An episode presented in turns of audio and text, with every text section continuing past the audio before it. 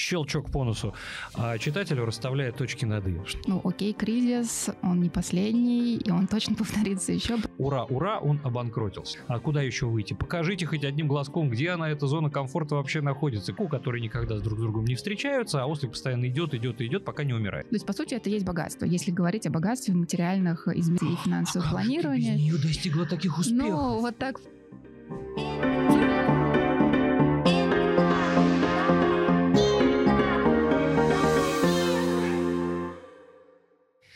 Всем привет, это Инвестория, подкаст про книги об инвестициях. И с вами Сергей Краснов, ведущий подкаста. В этом подкасте мы сопоставляем то, что написано в книге, с реальным опытом реальных инвесторов. А все для чего? Для того, чтобы помочь вам разобраться, нужно ли вам читать эту книгу прямо сейчас, может быть, какое-то время подождать, а потом ее прочесть, или не читать вовсе. Поэтому обязательно подпишитесь, чтобы не пропустить, ибо в каждом выпуске мы рассматриваем новую книгу. Итак, сегодня на помощь в эту студию уютную ко мне пришла Анна Деньгина.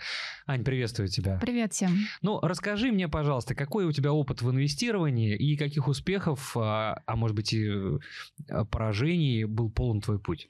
Да, у меня достаточно долгий уже путь. Я инвестирую с 18 лет и в 19 уже стала профессионально заниматься этим прекрасным делом. Пошла работать в банковскую сферу и потом уже пошла работать в управляющей компании со всеми вытекающими. В общем, сейчас мне 38, ну, то есть половину своей жизни я инвестирую, и, конечно же, у меня были очень-очень-очень разные эксперименты на этом долгом пути, потому что с годами менялся риск-профиль, с годами менялось мое потребительское поведение, естественно, менялся мой жизненный цикл. То я была одна, теперь у меня семья и дети. Естественно, все это накладывает определенные э, факторы на то, как мы инвестируем, какой портфель, как мы вообще к всему относимся.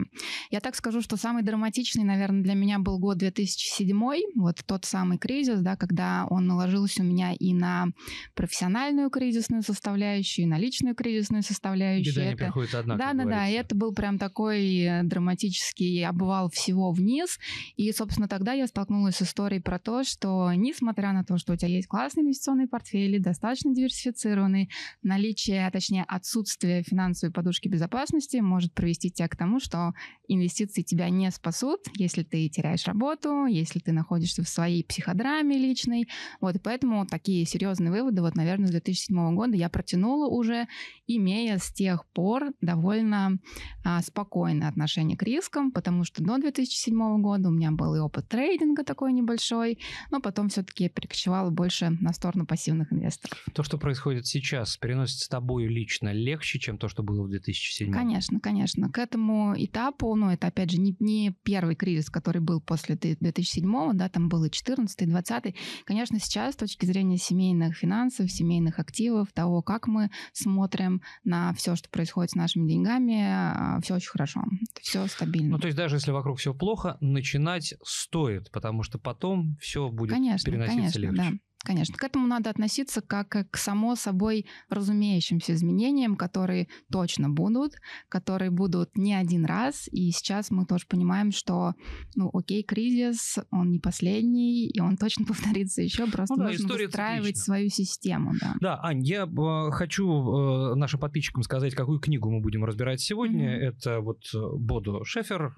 «Путь финансовой свободе». Звучит, конечно, воодушевляюще. Вот скажи, пожалуйста, финансовая Финансовая свобода, на твой взгляд, Ань, это какая-то утопия или реальность? Ну, здесь, конечно, важно разобраться, что мы вкладываем в смысл финансовой свободы, но, в принципе, у каждого будет какая-то своя. Я не отношусь к этому как к какой-то утопии. Здесь, скорее, ну, такая классическая история про финансовую независимость, когда мы понимаем, что наши активы могут приносить нам такой пассивный доход, который покроет текущие расходы. Ну вот, кстати, э, книг, которые касаются э, финансов и инвестиций, огромное количество, и мы специально для вас собрали подборку из самых топовых книг, которые вы можете найти по ссылке в описании, поэтому подпишитесь, зайдите и прочитайте в том порядке, в котором вы считаете нужным, они обязательно вам пригодятся.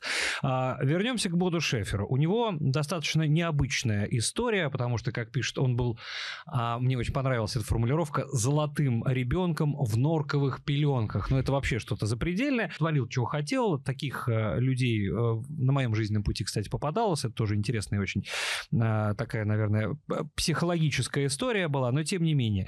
В конце концов, ура, ура, он обанкротился. Но э, к чести автора нужно сказать, что он нашел способ вернуть себе состоянии. И вот в этом смысле книга очень интересна. Во-первых, из-за того, что человек прошел крах и смог себя вернуть э, обратно на стезю инвестирования, это говорит о том, что книга должна мотивировать. И она действительно мотивирует. Ты согласна? Да, я точно согласна, что это одна из, наверное, лучших мотивационных книг для взрослых. И еще она дает практические советы, что тоже добавляет ей ценности. Там есть практические советы, несомненно, именно на такой, на уровне поведенческих каких-то дел. А единственное, что там, на мой взгляд, немножко не хватает инструментария, адаптированного к нашей реальности. Вот, но это уже как бы то, как читать и интерпретировать правильно. Ты имеешь в виду российской реальности или а, реалии российской, нынешнего времени? Российской реальности. Ну, например, да, там а, то, что он говорит про 12-ю доходность, как а, некую, да, там целевую доходность для портфеля, а, сравнивая ту инфляцию, на, над которой он работал вот в те времена, когда он писал книгу в Германии, да, это там не то же самое, например, что наша инфляция. Поэтому я бы сказала, что ну, надо считать, да, то есть он говорит все правильно с точки зрения методологии, но нужно считать конкретные показатели инфляции, смотреть на доходность, и это важно с точки зрения финансовой математики. Я когда с своими знакомыми, своими коллегами обсуждал эту книгу, а, которые, ну, люди, которые ее читали, некоторые говорили, говорят, ну, говорит, успешный а, бизнесмен, американский, американский, учит русского Ваньку, что надо слезать с, с печки и вообще сделать хоть что-нибудь и выйти из зоны комфорта. На что первые, первые мысли, а мы вообще в зоне комфорта сейчас находимся разве? А куда еще выйти? Покажите хоть одним глазком, где она, эта зона комфорта вообще находится. К чему ты нас призываешь, Боду Шефер? Мне кажется, что э, ощущение зоны комфорта, оно какое-то у каждого свое. Да? Вот я, например, на протяжении всей своей жизни в принципе не могу сказать, что я хоть когда-то была в зоне комфорта. То есть это всегда какие-то американские горки, то так, то сяк, да. Вот, и здесь, мне кажется, что вот эта вот эм, установка на тему того, что мы какие-то все емели тут сидим на печи, и нас куда-то там надо сгонять, это какая-то там традиционная коннотация сказок, которая тянется откуда-то, да. Вот, но по большому счету мы так не живем, и большинство людей, в общем-то, сами понимают, да, что окей, надо что-то делать, надо как-то двигаться, и часто задаются вопросом, а как? Ну, то есть, что мне делать э, с точки зрения практики, вот каждый день, чтобы двигаться куда-то там в будущее светлое. И ответы в том числе и в этой книге есть. Вот есть. мне интересно, а, все ли советы, которые Боду Шефер дает, применимы а, в нашей реальности? Вот это мы сейчас буквально и будем обсуждать практически по пунктам. Ань, интересная цитата, которую я так в вольном сокращенном варианте набросал у себя. Что пишет Боду Шефер? Большие деньги еще не признак богатства, пишет он, а, потому что богатство – это те деньги, которые удалось сохранить. Поэтому нужно постоянно откладывать определенный процент от заработков э, и при этом еще инвестировать, а не просто под матрасом хранить. Казалось бы, все логично. А а как эффективно, на твой взгляд, контролировать свои доходы и расходы? И вот э, ты, Ань, лично мнение Боду Шефера разделяешь относительно того, что такое богатство, угу. как я уже вот процитировал? Ну да, смотри, у нас получается здесь два вопроса, да, которые немножко из разных плоскостей. Первый про то, как, как контролировать доходы и угу. расходы. Да. А, я согласна с тем, что это надо делать, но здесь мы с вами должны помнить, что просто контроль доходов и расходов это, в принципе, упражнение довольно бесполезное. Почему? А, потому что за тем, э, как мы зарабатываем и тратим деньги, в принципе, стоит наш поведения. Ну, то есть стоит вот какие-то наши поведенческие паттерны, что мы выбираем, как мы выбираем, там, приготовить сегодня ужин дома там из картошки, которая выросла на огороде, да, или пойти в какой-то там хороший ресторан поесть. Отсюда формируется, в принципе, история с нашим бюджетом. Вот, и поэтому сам по себе контроль доходов и расходов, он каким-то суперрезультатом не приведет. Нам нужно сразу понимать, что мы делаем это для чего-то и более осознанно подходить вот к истории с бюджетом. В принципе, вся статистика говорит о том, что многие люди начинают вести свой бюджет, ну вот там контролируют его, да, там записывают приложения, вот это вот все, но дело это довольно нудное и скучное, и если нет вот этой такой природной бухгалтерской склонности, если нет да, самодисциплины, если нет самодисциплины, если вот это вот все как бы не очень заходит, то люди быстро бросают. Вот у нас, например, в семье я как бы такой фанатик, ну то есть я вот веду учет расходов каждый день, я там за 20 лет, э, сколько я этим уже занимаюсь, нашла там идеальное приложение, но я привыкла, мне это нравится. Мой муж, например, а, он а, совсем другой с точки зрения своего поведения, и ни одно даже супер крутое приложение, даже если оно будет там вау какое, не заставит его каждый день это делать. Еще один пункт, который отражен также э, в книге Бота Шефера, это про то, что если у тебя есть деньги, это тоже ничего не значит, потому что у тебя еще есть долги. Да. Вот как ты относишься к э, мнению, что избавление от долгов это лучшая, наверное, инвестиция? Ну, то есть а, перед тем, как начать покупать акции, облигации угу. или какие-то другие активы, нужно сначала избавиться от, э, от долгов. Да, смотри, здесь, по сути, нужно посмотреть на такую вторую составляющую вообще все, что касается экономики домохозяйства. Но это любят называть по аналогии с э, компанией балансом домохозяйства. Угу. Да? То есть у нас есть какие-то активы, ну, например, квартира, там, дом, дача там и так далее. Есть пассивы, собственно, вот эти самые долги. Вот, и пассивы бывают тоже разными, это надо понимать. Иногда у нас бывают такие пассивы, такие обязательства, которые, ну, без которых мы не достигнем наших финансовых целей, например, ипотека на дом там и так далее. Вот, или, например, кредит на бизнес, который мы берем, это тоже может быть неплохим долгом, который может генерить нам следующую, да, там прибыль. Вот, поэтому э, правильный, скорее, подход к этому будет не то, чтобы надо обязательно все долги закрыть, нужно посмотреть, как бы, а какие долги токсичны, токсичное, какие долги реально дорого стоят для домохозяйства, условно, обслуживание кредитных карт, обслуживание непонятных потребительских кредитов, да, то есть взятые на что-то такое, что не приносит никакого дохода. Вот, и их, конечно, закрыть, и после этого начинать э, инвестировать. Но здесь бы еще неплохо резервный фонд, собственно, подушку безопасности сформировать, Безусловно. прежде чем идти инвестировать. Но все это надо Но в целом считать. так. Ну да, конечно, в идеале, конечно, желательно просчитать а, и поработать с бюджетом, и посчитать вот это вот активы и пассивы. Это, кстати, к тому вопросу про богатство богатство, да. Вот э, мало ты говорил, что там у Бода Шефера есть про то, что мало просто заработать, нужно еще сохранить, и это Конечно. типа богатство, да. Вот, вот этот вот а, балансовый отчет, по сути, когда мы смотрим на наши активы и на наши пассивы и видим, да, что там реально какая-то стоимость нашего домохозяйства, то есть, по сути, это есть богатство, если говорить о богатстве в материальных измерениях, а не говорить о каких-то, да, там, что это быть счастливым, там, это богатство, например. Вот, если мы видим, что у нас, например, активов там на 30 миллионов, да, рублей, а пассивов там на 35, потому что все наши активы, они вроде как прикольные, но они все находятся под балластом обязательств. Значит, мы не богаты. На самом деле у нас ничего нет, мы находимся ну, в Короче говоря, нужно еще понять и разработать некую последовательность шагов, а, Конечно, которая да. в этом поможет. Если говорить о правильной последовательности шагов, чтобы разобраться в этом, достаточно пройти курс, который так и называется «Инвестиции. С чего начать». Его можно найти в приложении во вкладке «Обучение». Давайте продолжать. А, в книге «Анне встретил совет», а, вот Бода Шефер говорит, для начала нужно определиться, какой требуется капитал и к какому сроку, да, то есть пятилетка за 4 года, предположим, да, многие гуру финансистов так, по крайней мере, тоже говорят, а вот э, на твой взгляд, просто копить на черный день, не ставя перед собой никаких там э, временных точек, это не годится? Ну, я так скажу, что годится, конечно, да, здесь есть несколько нюансов. А, во-первых, когда мы говорим вот в этой коннотации про черный день, лучше все-таки формулировать это как финансовый резерв, там, да, подушка безопасности. Некоторые любители нейропсихологии говорят, что нужно формулировать вот так, чтобы это было красиво, и тебя это вдохновляло. Из серии там фонд свободы, например, фонд радости, да, ну, то есть черный день это как так олдскульно, да, про наших бабушек скорее. Вот, а, поэтому как бы может быть такая финансовая цель под названием подушка безопасности или финансовый финансовый резерв. А, и, и она, по сути, должна быть такой одной из первых, когда мы заходим в, осмысленное осознанное финансовое планирование. Дальше а, вопрос вот твой про капитал. Угу. Вот что нужно, какая-то там цифра капитала.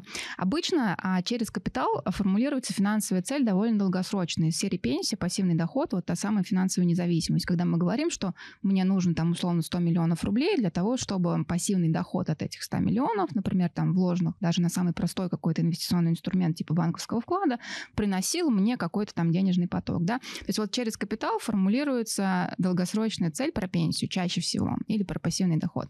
Вот, есть еще промежуточные цели, которые а, у нас у всех есть на протяжении жизни, вот между условно финансовым резервом или черным днем и вот этим капиталом на пенсию, когда мы можем не работать и благополучно получать эти деньги. Там, как правило, у большинства людей есть образование, образование себя, образование детей, есть какие-то материальные блага из серии машина, квартира, да, там недвижимость, вот это вот все. Это уже такие финансовые цели, которые тоже можно формулировать, которые можно считать и можно рассчитывать вот, Ань, тот финансовая капитал. цель, казалось бы, прости простейшее. Я хочу за 20 лет, э, я там не знаю, там, ну, может быть, за 10 лет накопить э, на квартиру. Угу. Вот решил я, поставил перед собой сумму, поставил перед собой цель, иду к ней, иду, иду, иду, иду, иду. Все мы прекрасно знаем, в, в, во что я в итоге упираюсь, в том, что квартира, которую я мог купить за 20 миллионов, теперь стоит 30 миллионов.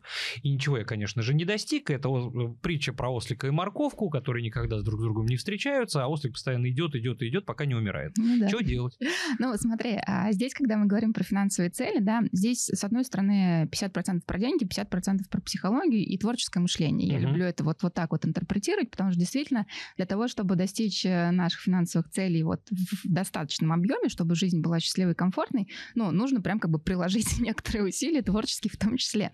Говоря про твой пример про квартиру, ну, когда мы считаем финансовую цель, мы считаем ее чаще всего все-таки на грамотных финансовых калькуляторах через призму инфляции. То есть у нас есть текущие цены, условно 20 миллионов вот сегодня, да, есть тот срок, когда ты примерно планируешь эту цель себе получить, ну, там, 20 лет, да, и есть э, некая расчетная величина инфляции, которая чаще всего берется вот из э, исторической какой-то инфляции, вот, э, и, собственно, считается будущая стоимость цели, которая уже сразу будет видно, что она не 20 миллионов, а что в будущем она уже будет как бы какой-то там X.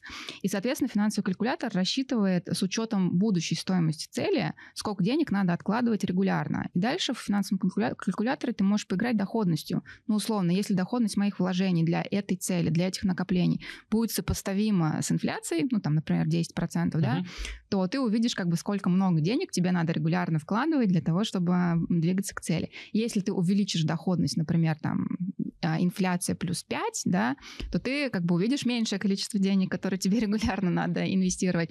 Вот это очень хороший заземляющий инструмент, который позволяет показать, в общем-то, реальность. А когда ты видишь, что твой бюджет не позволяет столько денег вкладывать в финансовые цели, твое мышление начинает уже по-другому думать. Ну, то есть ты можешь поработать с целью из серии окей, взять дополнительное финансирование для этой цели, увеличить ее срок, уменьшить стоимость этой цели там, и так далее. Либо ты начинаешь думать, окей, как мне зарабатывать больше и тратить меньше, чтобы инвестиционный потенциал, разница между доходами и расходами у меня росли, и я мог из своего бюджета вытаскивать больше. Доходчиво. Но я хотел бы вернуться к Боду Шеферу, а, который а, пытается воодушевить читателя. Цитата, чтобы светлое будущее стало реальностью, нужно действовать прямо сейчас. Шикарно. Ничего не, нельзя противопоставить. А потом сразу дает щелчок по носу, а читателю расставляет точки над «и». Что он пишет дальше? Он говорит, человек, который нуждается в деньгах, готов работать за мизерную зарплату, Работа за копейки образует замкнутый круг, потому что он не может уволиться, потому что живет от зарплаты до зарплаты. Чтобы не стать заложником ситуации, нужно сконцентрироваться на интересах, пишет Боду Шефер. Хобби можно превратить в прибыльный бизнес. Я вот сейчас начинаю думать, у большинства населения Российской Федерации мужского пола какое сейчас хобби. И из приемлемых, которые я могу назвать сейчас, это танчики, ну, наверное, да. И чего? быть, и там, как это монетизировать? Еще.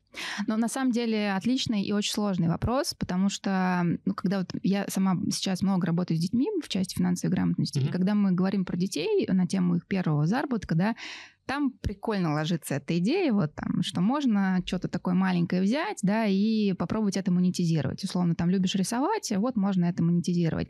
Конечно, когда ты уже взрослый человек, и когда у тебя большие обязательства в твоем домохозяйстве, просто так взять, монетизировать хобби, ну, вряд ли получится. Тут надо как бы, да, понимать это головой. Вот в некоторых случаях, да, может быть, но нужно понять, какая будет инфраструктура этой монетизации, там надо будет понять, как, бы, как вообще это продавать, кому это вообще надо, да, то есть э, предпринимательские скиллы, гибкие скиллы должны все равно быть хорошо прокачаны, очень хорошо. То есть человек должен быть очень зрелым для того, чтобы иметь вот эту вот наглость монетизировать свое хобби. И это получится далеко не у всех. Поэтому э, надо, конечно, смотреть на ситуацию каждого отдельно взятого человека. Всегда можно, в принципе, найти какие-то способы получить дополнительный доход, вот, но это прям вот надо смотреть на уровень личности. Если человек работает там на корпоративной работе, например, да, какие у него есть возможности с точки зрения ограничения времени и тех возможностей, которые дает ему работодатель. Можно поискать, но это сложно сложнее. Если предприниматель, насколько у тебя как бы много наглости и энергии, чтобы вот идти вперед, да, там искать нужных людей, искать нужные возможности. Это другой процесс. Если речь просто о том, как из текущего бюджета вытащить какие-то дополнительные деньги, ну, можно посмотреть на налоговые вычеты, например, которыми почти никто не пользуется, но они есть, и они могут быть приличные, да. Можно посмотреть на какие-то финансовые инструменты, там те же карты с кэшбэками, ну, осторожно выстроить эту стратегию и тоже там получать какие-то дополнительные все деньги. Но ну, вот сейчас с этим сложнее уже, это кстати, слож... Да, стало, сейчас сложнее, конечно, да. Ну, налоговые вычеты, постепенно. по крайней мере, существуют, это да. этим можно пользоваться, да. Ну, в общем, это я к тому, что этот тезис у Бода Шефера, он, конечно, прекрасный, да, это то, что действительно очень всем хочется. Можно там порисовать свои личные диаграммы Икигай, найти свой, найти свою ценность и понять, кому это надо, сколько это стоит, да, там, какие навыки надо развивать, но это сложно. Это вот требует э, хорошего, да, там, апеллирую опять же к Боду Шеферу, это требует хорошего наставника в твоей жизни, который бы показал вот этот вот путь монетизации. Безусловно, ну, безусловно. Но даже если вот без э, наставника, Боду Шефер приводит достаточно простой пример. По, предположим, человек э, установил цель. Хочу заработать миллион рублей. Ну, давай по малым формам mm-hmm. пройдемся, да, поближе к народу, что называется. И вот э, Шефер советует разделить путь к этой цели на составляющие. Первое – это финансовая защита, а именно запас на полгода проживания в случае, там, если с работы уволили, да, другие mm-hmm. какие-то непредвиденные mm-hmm. обстоятельства, не дай бог, с родственниками, со здоровьем что-то случилось. Второе – это финансовая безопасность, средства, которые приносят пассивный доход от около 12% в год. Mm-hmm. Да, и есть еще финансовая свобода. Это средства, которые позволяют не работать и приносят прибыль выше 12% в год. Ну, то есть получается, что миллион – это вообще не целая сумма, да, и это, она должна быть разбита на несколько составляющих, и на твой взгляд это уже разве не сложно для обывателя? Разве это вот сейчас работающий метод для многих? Ну, смотри, здесь, во-первых, э, две истории, опять же, да, то есть миллион э, как э, регулярный доход, цель, да, то есть вот я хочу условно ежемесячно зарабатывать миллион, это uh-huh. одна история. А если мы говорим, что надо в целом за какой-то срок заработать этот миллион и сохранить, чтобы он был на счетах, это другая история, да, то есть это не значит, что я прямо должна себе как-то придумать такую капитализацию, которая бы мне давала миллион денег в месяц, да. Вот, дальше, если мы говорим про то, как он раскладывает вот эти вот уровни к управлению личными финансами, я бы так это назвала. То есть первое это база, да, он говорит про то, что должна быть финансовая защита, а, в определенном размере. Ну, угу. 3-6 а, ежемесячных расходов это нормально, так должно быть, потому что именно эта финансовая подушка дает нам а, устойчивость и стабильность при, по сути, любом кризисе а, и ну, личном. Потом землетрясение, или, да. там все, да. все что угодно. А, да, там это строй... да. Дальше, соответственно, ну, то есть вот тот самый финансовый резерв. Дальше, напомню, что он говорит, что... Он говорит о том, что финансовая безопасность – это средство, приносящее пассивный доход 12% в год, и а финансовая потом... свобода, угу. которая позволяет не работать и уже прибыль выше 12%. Ну, окей, можно спорить со словами, да, потому что без... я бы не называла это словом безопасность, но окей. Вот, э, тем не менее, дальше, когда у нас есть финансовый резерв, мы начинаем аккумулировать какой-то капитал, да, вот, и э, да, если, например, там 200 тысяч мы накопили, это подушка безопасности, копим деньги сверху, научились как-то так жить, что у нас остается эта дельта от доходов и расходов, да, мы начинаем ее инвестировать. Вот, э, в принципе, нормальная история, и так или иначе будет аккумулироваться тот капитал, который рано или поздно саккумулируется в миллионе.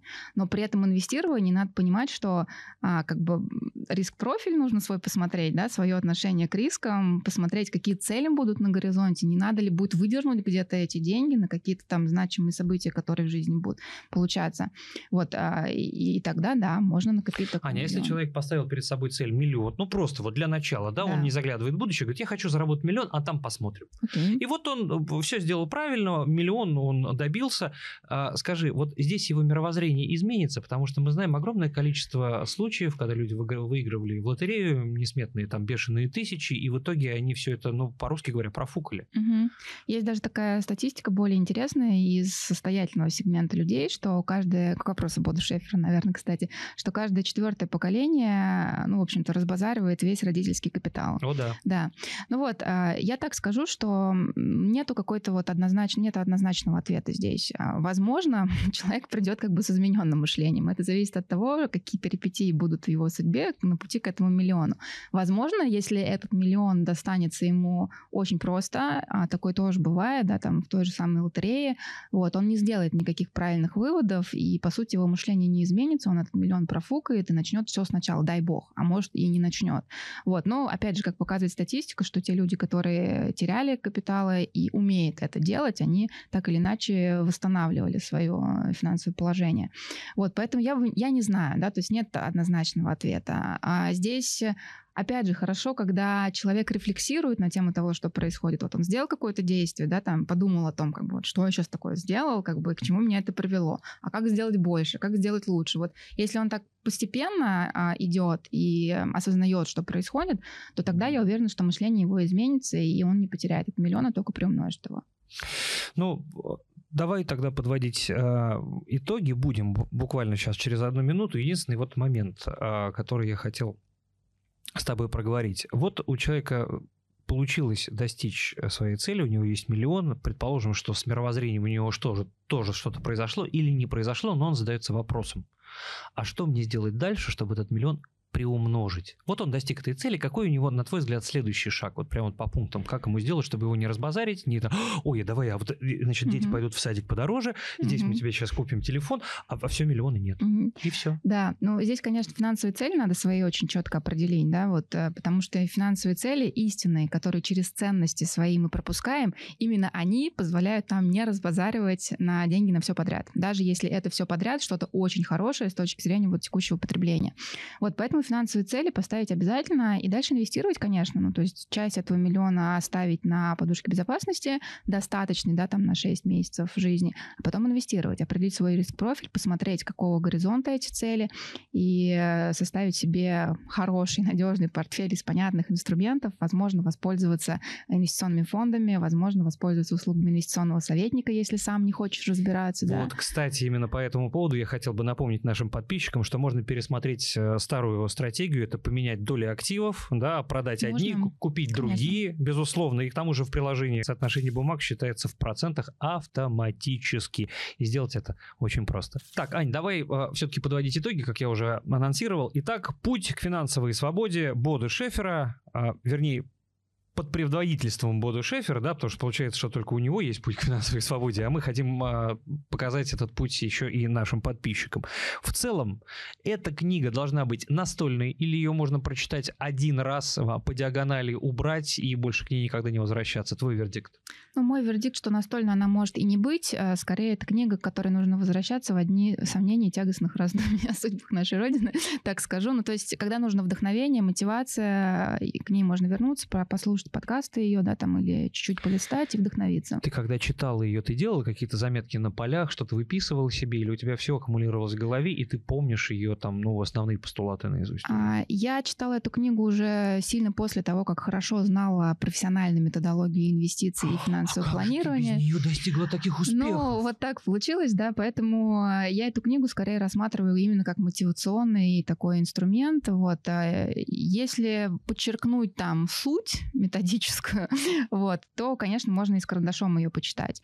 А, но я вот скорее сторонник того, что когда вот вам грустно и кажется, что вот все идет куда-то не туда, нужно вернуться к ней, встрепенуться и двигаться дальше. Она актуальна сейчас, эта книга? Она актуальна, да она не утеряла ни, нисколечко в, в своей актуальности, особенно в связи с тем, что многие говорят, да вот эти все книжки, да они уже не работают, они написаны миллион лет назад, и такого, как сейчас, не было никогда. Они правы?